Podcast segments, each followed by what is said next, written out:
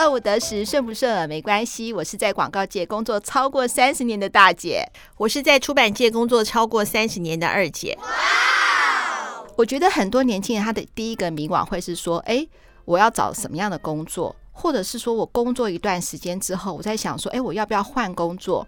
那这个问题来说呢，对我跟大呃，二姐来说，就是已经是很久很久的事情了，因为我们都在自己的工作岗位已经工作超过二十几年了，所以我们对我们的工作有热情。那回过头来，我们看看这些二三十岁的。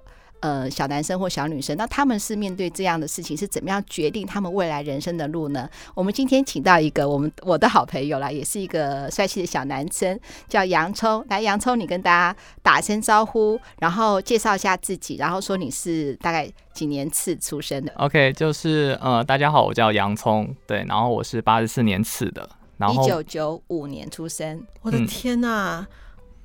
哎、嗯欸，你现在几岁？现在是二十五岁。对，然后在数位行销这个行业算是有两年的资历，这样子。嗯，两年资历很不错了，因为其实数位行销算是一个蛮竞争的行业。我们从头来好不好？洋葱，你是本来是在学校是学什么的呢？嗯，我之前大学是在学校是学供应链管理，比较跟仓储还有运输有关。仓储跟运输有关，所以你是负责，比如说，嗯。怎么样排货送货嘛？其实现在科系分得很细，我不知道这个这个这个科系是在主要是在学什么？你学了哪些科目？嗯，比如说今天我们在家乐福，家乐福它有卖各大的商品嘛，那它有那么多厂商的货，但它不可能说全部统一的货都运到。可能某一间家乐福，然后再让他上去排这样子，所以他一定会呃北中南一定都会有所谓的物流中心，他会负责接受所有的货，把它接收之后再做分类，分出去各大的店家这样子。那其实、知道对物流就对了，对，那其实供应链管理其实就是在学这个，就是从工厂到物流中心到呃店家这中间的一个。流程上面的管理，这样、欸、好新的科系耶！哎、欸，可是跟那个二姐的工呃工作有点关系。你会碰到经销商嘛？经销商也是要把你所有的书，也是一种物流了。嗯，送嗯送到，比如说网络书店，或者是说实体通路嘛，对不对？因为嗯，我们的东西很单纯，就是书啊，我们不会有需要书里头再做分类啊。Oh. 我们的书，我们的我们的产品就是书，不会像说是洋葱，它可能有化妆品、有食品、有家具、有什么，所以它可能你们的物流可能比较比我们的书的物流来的更复杂一些嘛。对，就是它还会有分，就像食品，食品有分冷冻、常温跟冷藏嘛，所以呃，一个比较大型的物流中心，它可能就是同时会有三种不同的仓。那在商品运送到物流中心，它就去做分类，那最后再做统一的出货这样子。对，哎，那那洋葱，那你呃念这个科系嘛？你本身在学校学的时候，是对这样的科那科目内容是有兴趣的吗？嗯，老实说，是完全没有兴趣啊。我、哦、没有兴趣。对，因为我自己会选这个科系，还有一点是因为我高中读的是国贸，对，我是国贸科的。那我家里我爸爸是从事贸易的，他是个商人。对，那小时候就会有一种就是子承父业的那种感觉嘛。对，那那时候也不知道自己的兴趣是什么，所以就。先念国贸科，那接下来成绩够了，那可能就是想说，那就是这相关科系再继续念下去，所以大学才会选择供应链管理系这样子。嗯，那你毕业之后找到的第一份工作是什么工作？嗯、呃，我的第一份工作其实就是我本职科目毕业之后可以找到的工作，它是 forwarder，就是货运承揽业。那大家可能一开始听到货运承揽会觉得说，这产业是不是就是有点像是开货车的啊什么之类的？其实不是，这个产业它其实是完全坐在办公室的。呃，比较简单来解释这个行业，就是我们人今天要出国的时候，我们需要订飞机票，然后我们要知道我们要住哪里，我们要订饭店嘛。对，那这些 schedule 的安排，的是旅行业会帮，诶、旅行业者会帮我们人去做准备。那今天货物如果要出口、出口或者是进口的时候，同样也有这些流程。它要走飞机还是要走船？对，它是走空运还是走海运？那进来之后，它是要接哪一个报关行？然后要进哪一个仓库？对，那这一个部分它就会是承揽业会需要去安排的。对，那嗯，就跟我平时呃高中跟大学学到的科技都就是蛮像的，它就是国贸加上物流的结合这样。所以你们业务就去找一个，比如说需要出货或进货的公司，就进出口需要货物的公司，然后呃，你们业务去找他，请他交给你们来负责托运，对不对？对，就是我们通常的客户都会是贸易公司。那贸易公司它中间这一段就是将货从什么地方拉进来，这一段其实还蛮零锁的，对，所以这一段就会变成它会委外，包含呃，其实这一段它还有不止承揽业，其实还有就是报关行，因为其实这个部分它其实算是另外一个专业。对，那这部分的话，就是贸易公司它就会请我们委外，然后去处理这部分的业务，这样子把货从国外拉进来，或者他们今天要出口，那就是也是由我们委外把他要的货运送到国外他指定的地方，这样子。那那你是做什么呢？你在这个公司是负责怎样的工作内容？嗯、呃，我负责的就是帮忙找到适合的，比如说安排船只，然后安排要送到哪个地方。哦，就是你要找到。呃，最便宜的那个船运公司，然后跟他们订票，是这样子吗？对对对，然后找到配合的呃报关行去做报关，这样子进口跟出口报关啊，这样子。哦，就等于说甲地到乙地需要多少的费用，你要算好，然后给业务，然后业务再去再去报价给对方这个贸易公司，是这样子吗？对，然后我们的部分就是这个行业，它其实就像是实支实付，就是今天船票这些钱，当然。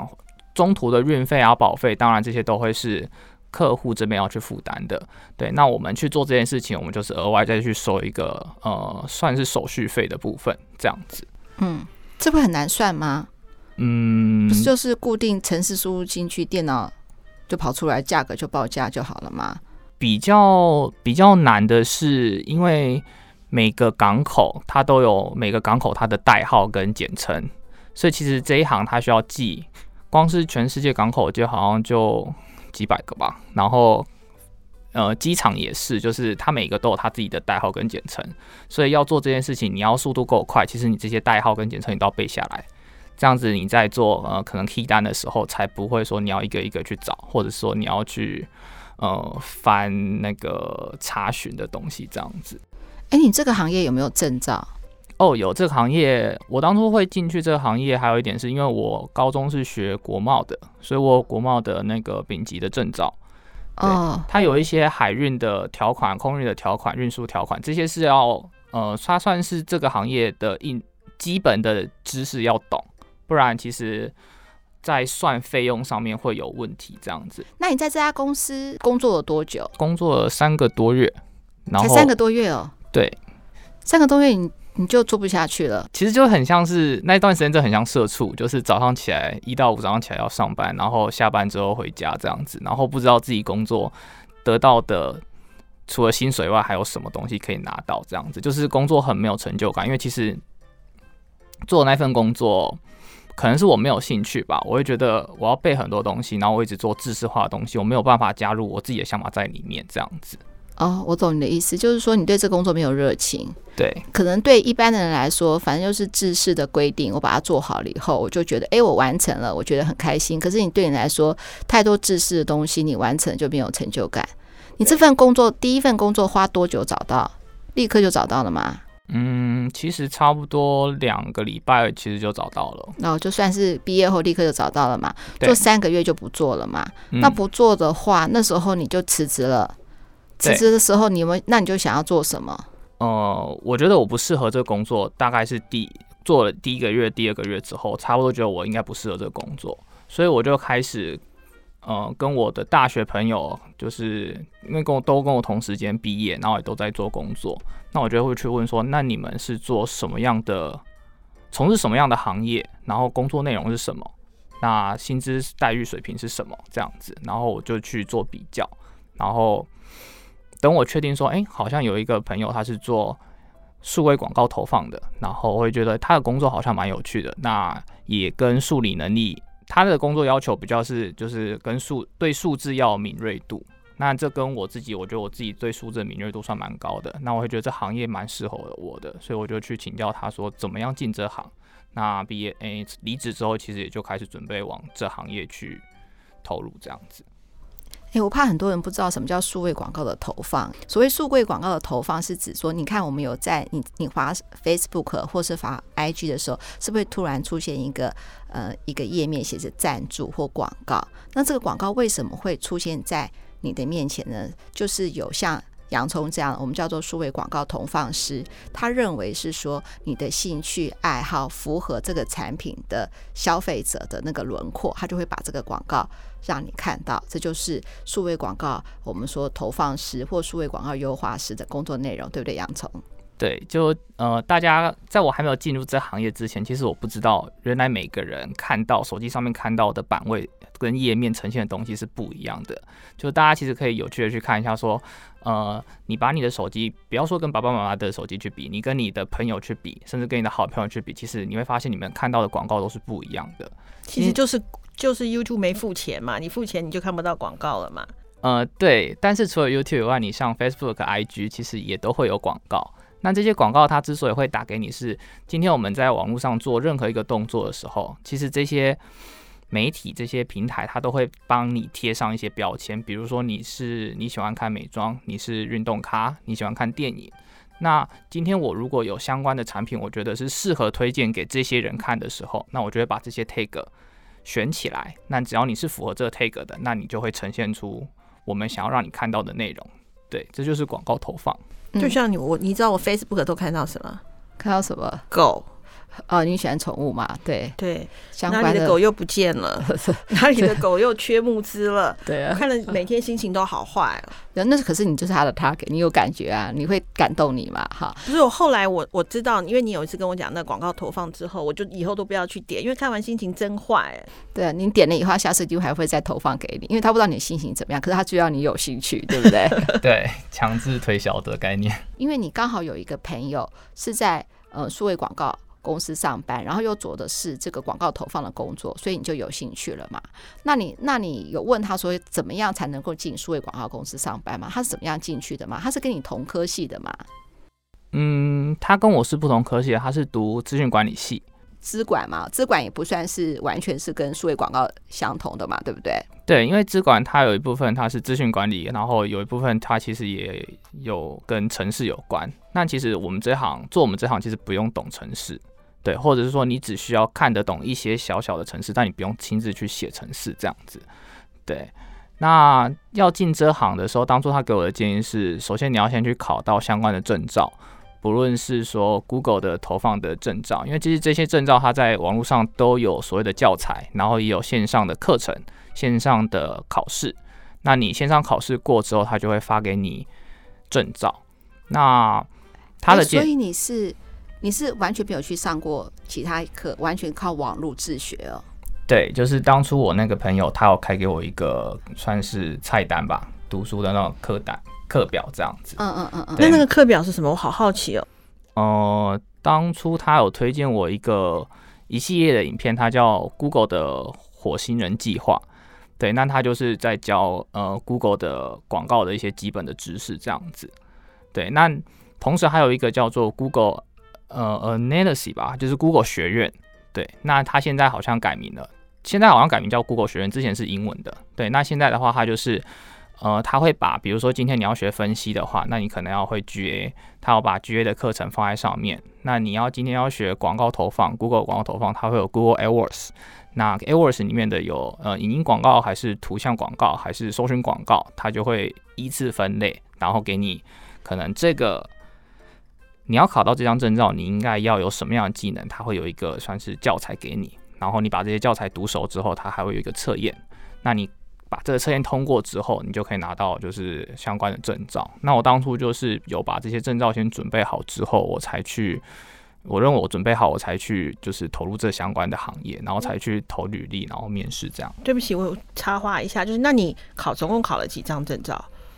嗯，前前后后总共考了应该有五张到六张证照哦。然后回到刚刚，就是那一段时间，其实是我那段时间说真的是我觉得我出社会之后一个很黑暗的时期，非常的忧郁，因为你不知道自己的能力是什么。在 FORWARD 那段时间，我嗯第一个领低薪嘛，跟在跟同学之间比起来，你在谈论工作的时候，你就很没有自信。然后再加上你你做这件事情，你看不到未来，你会觉得。我做这些东西到底有什么好值得说的？那成就感在哪里？对，那离在准备考试那段期间，其实我生活也非常的难受，因为其实钱很少。那那呃那时候我发现，就是最在台北能花去最省的方式，其实我一天可能只要花五十块钱，我就能活下去了。嗯、你知道有一个泡面叫做印尼泡面啊？嗯。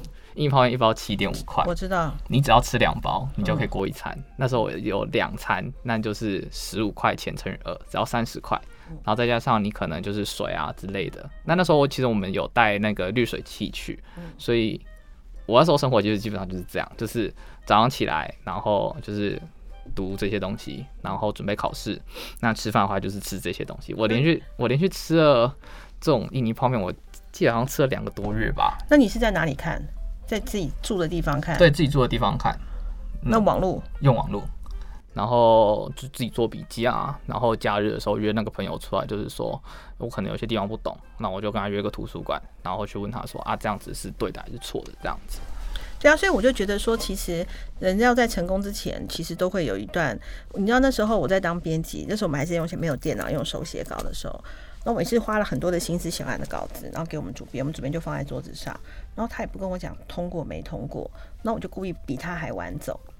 嗯，你知道为什么呢？我去翻他的桌子，看他怎么改我的稿子。嗯，然后我隔天再不着痕迹的问他说：“哎，那我昨天那个稿子怎么样啊？”因为他不是坏哦，就是他不会主动去跟你讲。可是你知道吗？你每次都问，你是不是就会觉得很那个？哦、对对，然后他就讲说：“啊，你再来吧。”那我再去问。别人就是变成是导致说，我每一次教给他的东西，我都拉肚子。只要要教他之前，我就会一直拉肚子，一直拉肚子去去，然后撑过那段时间。我是我我当时我们公司蛮大的，我们公司有一千多个人，我们是蛮大的一个传承。所以那时候哦，那时候就不知道为什么哎、欸，因为每次教放他就放在那里，那你就假装这样看他一下，说他到底。看了没？看了没啊？那他改完改完之后就想说，其实我写的也不差。那他他他帮你刚刚帮你整个都改掉了嘛？那你隔天再去问他，然后呢，他就说啊，你你的你你那我们是做幼稚园教材的嘛，就说你的东西没有画面。我想说有啊，我都觉我都画出来啦。好，那你就然后你让你然后你要然后都会这样子看，你知道吗？那时候要等他走，嗯，等他走之后呢，因为你要比他晚走。然后你看他，然后然后再看他自己，因为我我我们我们有大中小班嘛，所以我们就面向说他到底是怎么弄的，然后你又是怎么样弄，然后呢，很多的东西，比方说他他那时候就我们那时候。呃，因为没有电脑，所以所有的颜色都是写标色的，什么 Y 一百 C 五十啊，什么什么这样子，嗯、你知道吗？纸的那种，然后有些美编会用描图纸上面的时候约略画一下那个颜色，你就可以这样看。然后他看讲他说啊，这个红板过重，完全听不懂他讲什么。你在他旁边还说哦嗯嗯嗯嗯，完了之后呢，我就跑去找我们的印务说，你下次看印可不可以带我去？嗯，因为完全听不懂他在讲什么，完全。哦，可以理解啊，就是一开始做任何行业的时候都对，然后你看你在旁边又觉得嗯哦嗯嗯，就想说他在说他是什么蛙哥啊，但是当然了，就你你看一眼就知道，因为你说印刷看会哦，原来他是这样子，所以他会变成什么样？你你你你你懂吗？那时候就觉得，可是我觉得，我觉得你不容易诶，你一定会成功，嗯，真的是。所以离职后，呃，花了一个半月，非常认真的准备这些考试，就考上了嘛，对不对？对，然后就开始找工找工作嘛，啊，找工作。好找吗？呃，说实话非常难找。就是其实这个行业，嗯、这个行业其实除非是大公司，不然他们其实没有什么教育训练，他不太能花很多时间去培训一个新人。对，嗯、所以当初我能进这行，我觉得也有一部分自己的努力是一定要有的。对，但是。我觉得一部分也跟运气有关，就是有遇到我之前愿意接纳我，然后愿意教我的一个主管，他愿意就是试我这件事情，我觉得算蛮重要的。但我觉得也是因为，呃，我前面有先做出做足了准备，那今天这个机会到了，我才有办法去把握到这样子。嗯，你找工作找了多久？呃，找工作前前后也是找了大概一个月多。一个月多，那你总共投了多少履历？嗯，二十来封吧。哦。都石沉大海，你会很心急嘛？因为你已经花了大概一个半月去考证照了，考了证照之后，然后又再花一个月，那是会让人家其实也蛮担心的，对不对？对，就是会在想说自己究竟前面付出的努力是不是有的能够得到一定的回报，这样子。那你这份工作你做了多久？好不容易得到这份工作，又碰到一个这么这么那个那个赏识你的、愿意给你机会的主管，你大概做了多久？嗯，这份工作我也做了三个多月而已。好，那我们现在问一下二姐，哈，你会觉得很奇怪，她好不容易找到这份数位广告投放的，你觉得她为什么会只做三个月？嗯，可能跟所想的不一样吧。其实我也要讲分享一下哦，就是像我们也会啊，我们公司在征编辑的时候，然后有有人来面试之后，也都三个多月就走了。其实有些工作，他必须要半年后，他才能够尝到尝到甜头的。好，就是你我我不太清楚，那我只是觉得，哎，你三个多月会不会太快放弃？但是因为我并不懂数位这个部分，好，我我不太懂。所以我这样讲可能也很武断，那只是我觉得就是说三个多月就断定了吗？因为我记得我当时在做编辑的时候，我不知道大姐你有没有印象？其实我那时候刚做编辑的时候，痛苦到我我很难很难讲哎，呃，只要交稿就拉肚子。那时候我们还没有电脑，全部手写字。对啊，就是你可能在职场，可是我们当时是不是？这也其实是我一直觉得很很。不知道该怎么讲，就是我们当时找工作是看报纸找工作的，所以很多的公司行号在我们那个年代，求职栏那一栏是在公司不会出现的，就是把那张抽掉。我们是看报纸找工作的，所以当时的求职的环、求职的管道没有那么多，也因为没有那么多的情况下，是不是？因为你选择就像。有些人会有选择障碍，很多反而不知道怎么选，很少反而就安心了。我不晓得说这是不是现在年轻人里头会很快遇到的一个状况，就是稍有不是跟自己想的不太一样，是不是就容易放弃？我不是在讲你不好哦，好，或许你遇到了，觉得真的是后面你现在工作搞不好就是你的真命天子，也不一定。就是说会不会太快放弃了？那因为我对数位这个东西不太了解，那洋葱你为什么会放弃了呢？呃，其实老实来说，他其实不算是放弃，因为其实我还是在这一个行业。他其其实，呃，我们这个行业，他蛮看重自己会，呃，你会操作的媒体数，还有你操作过的经历，还有你能做多大的案子，那这些会影响到你的薪水。对，那其实当初一部分离开原因有呃一部分是薪水，那一部分是我自己个人的原因这样子。但是我并不是说对这个行业放弃或怎么样，其实反而是我觉得我在这个行业取得到一定的成绩，而且是比一般人可能当当初我花三个月做到的成绩是可能一般人要花一年甚至一年以上，他才有办法做到的成绩。所以那时候有有一部分也是我自己算是太自负了。就是我会觉得说，那这样子我应该可以到更好的公司，到更厉害的地方去做。嗯，我我觉得，因为我认识洋葱嘛，而且我认识洋葱啊，我第一次见到他的时候，也是为什么邀请他来上我们节目，就觉得他是一个非常聪明的小孩子，他很清楚他要什么，而且他还会设定他的目标。我觉得那这样很好啊，就等于是说你，你就这一这一份工作，第一位数位行销的工作是你的跳板嘛，你我你你往上更往上跳了。但是我那时候看到他的时候，当然是他是因为离开那家公司，我才有机会看到他。可是我当我知道说他就这样离职的时候，我也是跟他讲说，其实你这个是非常冲动的决定，就跟你刚刚讲的二姐你讲的一模一样，就是你应该在这家公司再待超过至少那时候说一年吧，对不对？应该要一年。虽然你那时候是说三个月，我说好像三个月就放弃了，因为你知道，其实学习是这样子，好，学就是你。你其实因为你很聪明，可能别人知道吗？别人可能要达到九十分，要花三年的时间；九十分你可能半年就达到了。可是我告诉你哦，最难的永远是难在那九十分开始要到九十五分。包括我现在为止，我都说我今天假设有人告诉我说哪里要注意的，我就会很珍惜。甚至我有时候上一些课的时候，你要会告诉我说，这些课不是你都知道了吗？对啊，我都知道了。可是我是来确认一下有没有他，我能够听到一点点，你知道是我不知道的那一点点就非常珍贵，也许只有零点零零一分。所以那时候我就才会这样子跟你讲最重要的原因。那时候我是这样跟你讲的嘛，对不对，洋葱？对，其实这部分我自己也感触蛮多的，就是呃。从零到一个专业，其实它就是需要一定的时间。那我当初离开的时候，到其实到我现在，我认为我自己学会的东西，其实现在回头去看，当时三个月之后就走的自己，其实那时候还算真的很菜。就是其实当时觉得自己好像什么都懂了，但过了一年多后再来看，当时候自己会觉得，其实你也只是刚入行，对，那你确实你做的比别人还要多一点，还要厉害一些，但是并没有到你想象中的那么厉害，这样子还是有所谓不足的地方。诶，那你会后悔离职吗？嗯，我不会去后悔我做过的任何决定，但我会去反思，说我今天做这个决定导致我后面得到什么结果。那遇未来遇到相同的事情的时候，那我可能就会以这个为经验去避开我之后做的决定，这样子。嗯，那后来这就是第一份工作是算是货运公司嘛，第二是数位广告公司嘛。那第三份工作呢？因为你很快又找到第三份工作了吧，对不对？因为那时候你已经有经验了。对，第三份工作，它其实就是做数位行销的公司这样子。对，那我进去之后，其实也是做，呃，就是本行也是做数位媒体的投放啊，还有优化这样子。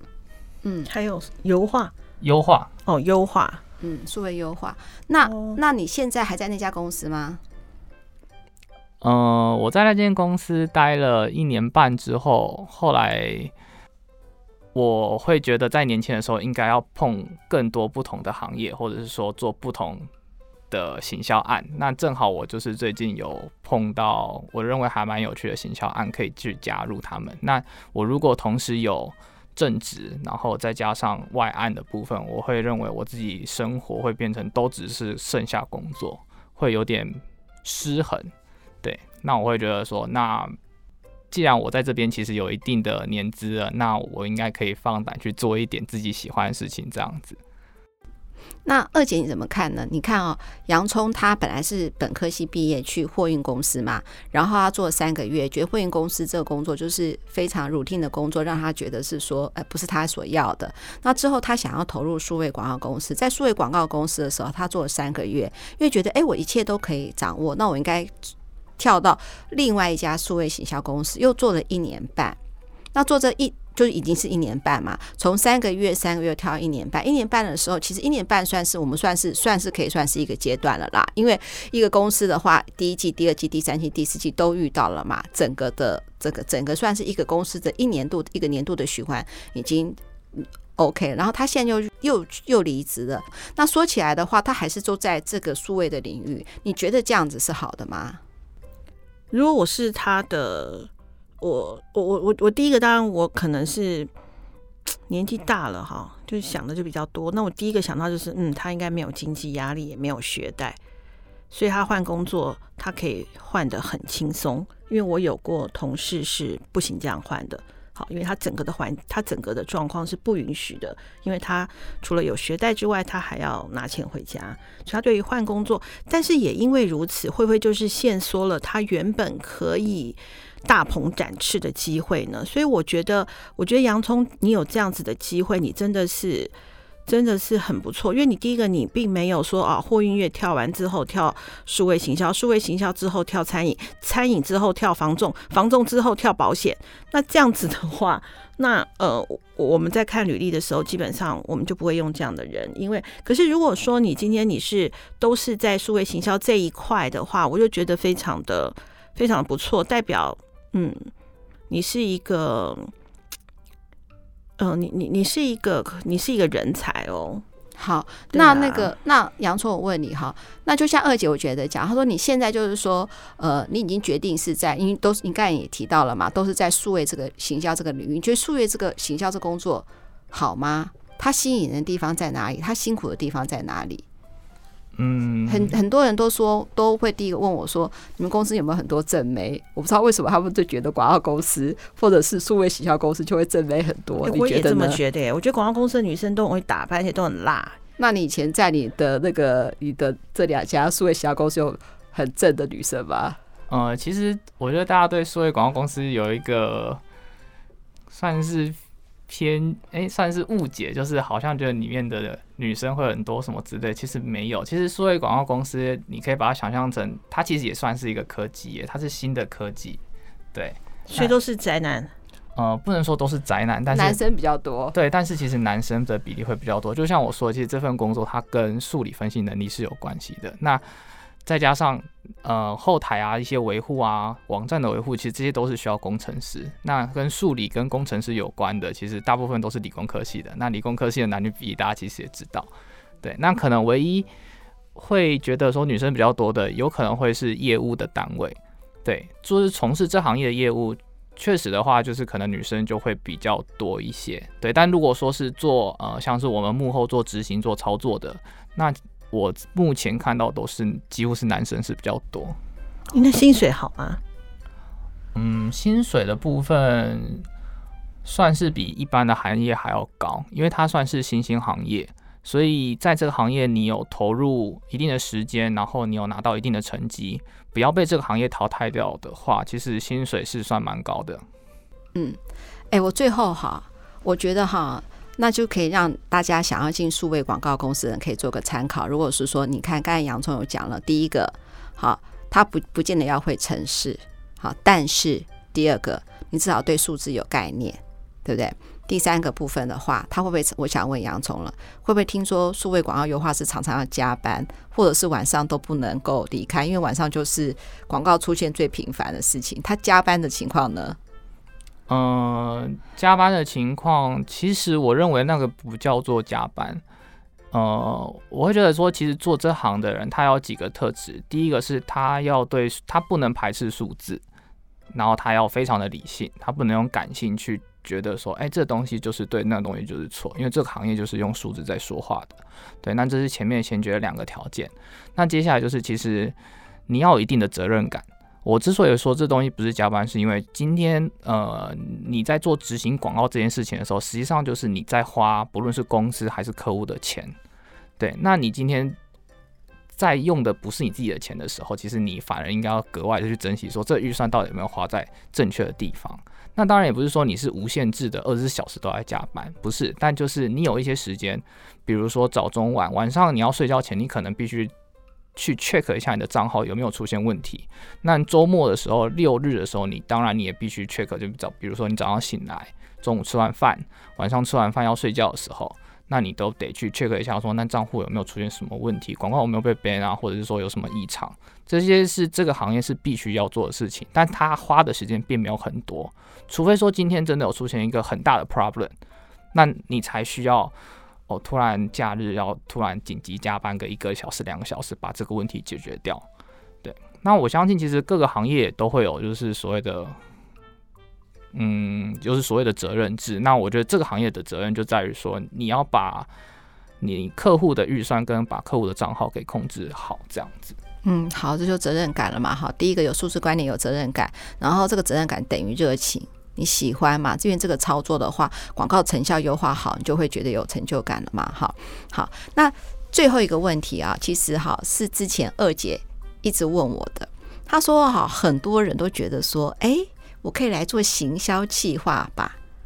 好，他对这个行业不了解，对什么事情不了解，就想说，哎，我要可以投个行销计划。二姐，你是怎么说的呢？你你讲啊，这次一定是这样。你什么都不懂，你怎么帮他卖？就像说你要当书籍的行销企划，但是你近十年来没买过半本书，你怎么做书籍？怎么做行销企划？我觉得，我觉得这是对啊。可是其实要像我们公司同样的执行编辑跟行销企划，你就会发现行销企划来的那个。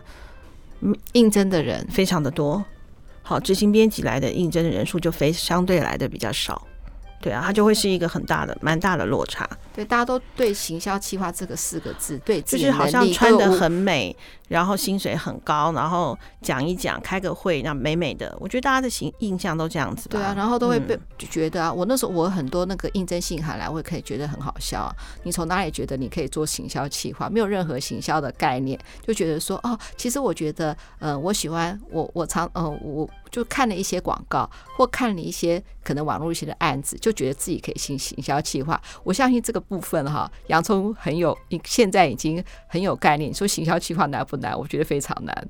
嗯，我自己的话，目前就是也有在做行销企划这部分。那我对行销企划的，呃，大众对行销企划的感觉，可能就像两位说的，就是好像只要想一些天马行空的想法，然后。就可以去执行。但其实我觉得这件事是错的。今天你要进入任何一个产业去做行销企划这一件事情，其实行销企划难的不在想，而是在怎么去做到它。任何人都会提出很多很多的想法，但是怎么实践？你要花多少钱实践？你要用多少人、多少时间去实践这件事情？那这件事情这样执行下来，有没有可以带给你公司或者是给这个案子一定的 feedback？这些都是行销计划应该要想到的事情。所以我会认为说，其实行销计划才是最难的工作。行销计划它必须把各个领域的人的专业。融合在一个专案里面，然后让他们各自发挥所长。比如说工程师，工程师他就是写程式，对。但是，然后可能今天哦，今天我们有一个，比如说我今天我要设计一个网站，我们一定需要工程师，我们一定需要美术人员，对。甚至我们可能还需要有一个呃文案写手之类的，我们需要让视觉呈现出来，我们要呈现什么主题这样子。那他们都会在他们各自，他们在各自领域都很专业，但他们三个有办法去做沟通吗？没有办法。那这时候其实就是行销企划需要当他们中间的桥梁。行销企划，我认为他就是他各个行业他都要懂，而且他都要能跟他们做正确的沟通。他要能把比如说文案的文案的真正的想法表达给美术，让美术了解，让美术可以产出相对应的东西。所以我认为今天企划应该是真正好的行销企划，应该是要在这个行业，他在每个。可能每个岗位他都有稍微碰触过一点，他有一定的经历之后，才能办法才有办法去胜任这个职位，这样子。说得太好了，真的，我也是这么说。然后今天在做这集节目之前，二姐说我一定要做一个结论。好，那我现在就要给就是说的年轻人做一个小小的结论。第一个就是说，如果你真的想要进数位广告公司，你就要了解是说它到底是做什么。如何了解呢？先从考取证照开始。